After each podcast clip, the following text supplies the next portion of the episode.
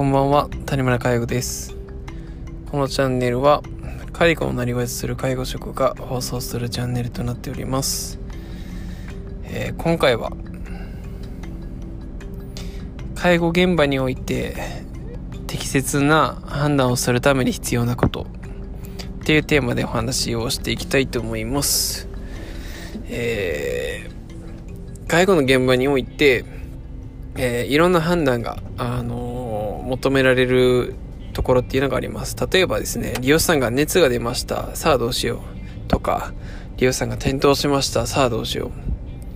こういった時に、えっと、スパッとね、判断ができる人がやっぱり頼りがいがあるって言われますし、えー、こういう時に、えー、ドタバタ、まあ、どうしたらいいんだろうっていう風にパニックになっていると、やっぱり利用者も不安になって、そういったヘルパーに対して、えー、不信感につながるっていうこともあるんじゃないでしょうか。っていうことですね。まあ、特に、あの、管理者、主任にとっては、こういった、その、適切な判断を、あのしないといけない。えー、する必要がある。っていう状況の中で、じゃあどうすればそういった適切な判断ができるんだろうか？これはもうセンスなのか感覚なのか、その人の元からも素養がそれを決めるのか、えー、後天的にそういった判断能力っていうのを身につけることができるのかっていう点について、お話ししていきたいと思います。っていうのも、まあ、この話をね、しようと思ったきっかけが、あのー、まあ、自分の、え会社でですね、そういった所長の判断がちょっと甘いっていうところに対して、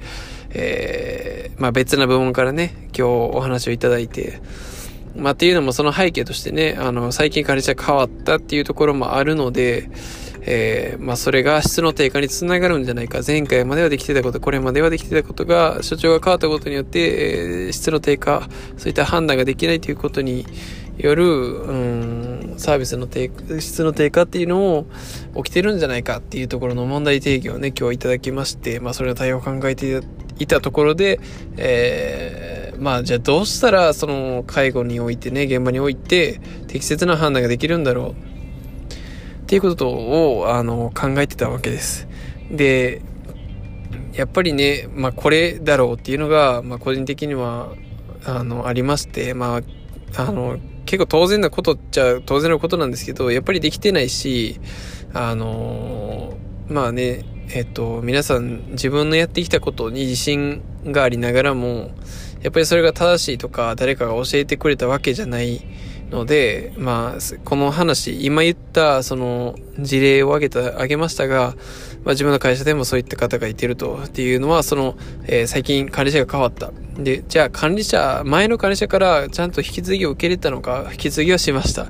でもですね、引き継ぎっていうのは、全部は無理じゃないですか。こういう時にこうする、ああいう時にこうする、地震が来たらこうして、雷来たらこうして、台風来たらこうするみたいなことは、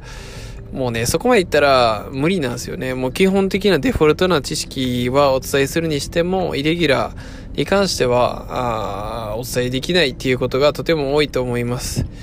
なのでですね、まあ、えっと、じゃあどうしようかっていうところで考えたんですけど、えー、まあ、そのためのね、あの判断能力を身につけるための、えー、手段の一つとしては、えー、僕的にはまずね、その、分岐思考ってのがもう大前提に必要かなと思います。で分岐思考とは何かっていうところなんですが、うんとね、例えばその利用者さんが、えー、発熱が起きた時にどうして、どうし、どういう対応したらいいのかっていうことですよね。えそういった、えっ、と、ことが起こる前に、そういうことを考える。例えば今目の前でリュウさんが転倒したら自分はどういう対応すれば正しいのかっていうことを事前に考えておく。っていう風に、こうすればああする、ああすればこうするっていうことを全て網羅してれば、もう判断能力のハの字もいらずに、あの、もうね、その直感とか、そんな自分の反射神経なんか必要ないんですよ。事前に考えてれば。っていうところですね、えっ、ー、と、もちろん反射神経みたいなところに関しては、えー、もうその人の性質だったり、えー、持ってる素養ですね、素質がそこ、そういったものを判断させるですが、その一方ですね、今言った、事前に、え、準備をしていく、準備をしていく。で、そのためには、まあ分岐思考がいるっていうことで、こうすればああする、ああすればこうするっていうことを事前に考えること自体は、えー、どんだけ頭の悪い人でも、どんだけ頭のいい人でも、まあ、どんな人、まあ、誰にもその、俗人的な要素はなく、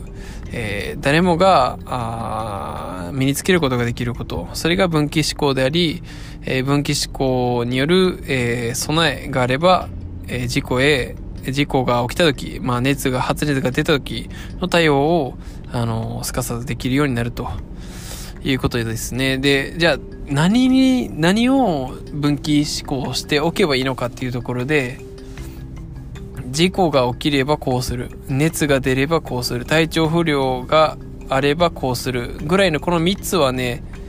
まあ、熱と発熱はちょっと、じゃあ熱と体調不良が被ってるので、まあ、体調不良と事故にしましょうか。転倒事故。えー、体調不良と転倒事故が起きた場合はこうする。っていうような、あえー、分岐思考、えー、かつその備えですね、えー、は、えー、用意しておくと、えー、所長はいざって時に、えー、まあ、いざっていう時っていうのはそういった転倒した、どうしよう、どうしよう、先輩みたいなっていう時にはそれをこうしたらいいんだよっていうことをあらかじめ、えー、勉強しておくことが、えー、準備しておくことが大事なんじゃないかなと思います。はい。ということですね。まあ、今回、その、僕の会社で、そういった方がいてて、まあ、うんとね、まあ、判断能力がないと言ったらちょっと失礼ですけど、まあ、ちょっとまだまだ、えー、未熟な面があるような管理者がいていると。判断能力はまだまだ、えー、未熟な方がいている。で、この方に対して、えー、僕はどういうアプローチをしたらいいのかっていうところで、まあ、分岐思考ですね。をヒントに僕はアプローチをしていきます。例えば、えー、救急搬送が起きた場合、えー、あなたならどうしますかとか、っていうことを言うことによって、えー、分岐思考が、相手の分岐思考が始まるので、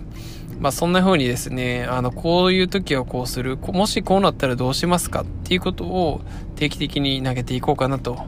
思っております。はい。ということでですね、皆さんも、あの、判断能力、適切な介護現場においての、こうしよう、ああしようえー、こういう時はそうしようっていうような、えー、自分の行動に対する、えー、判断能力ですね、を身につけて、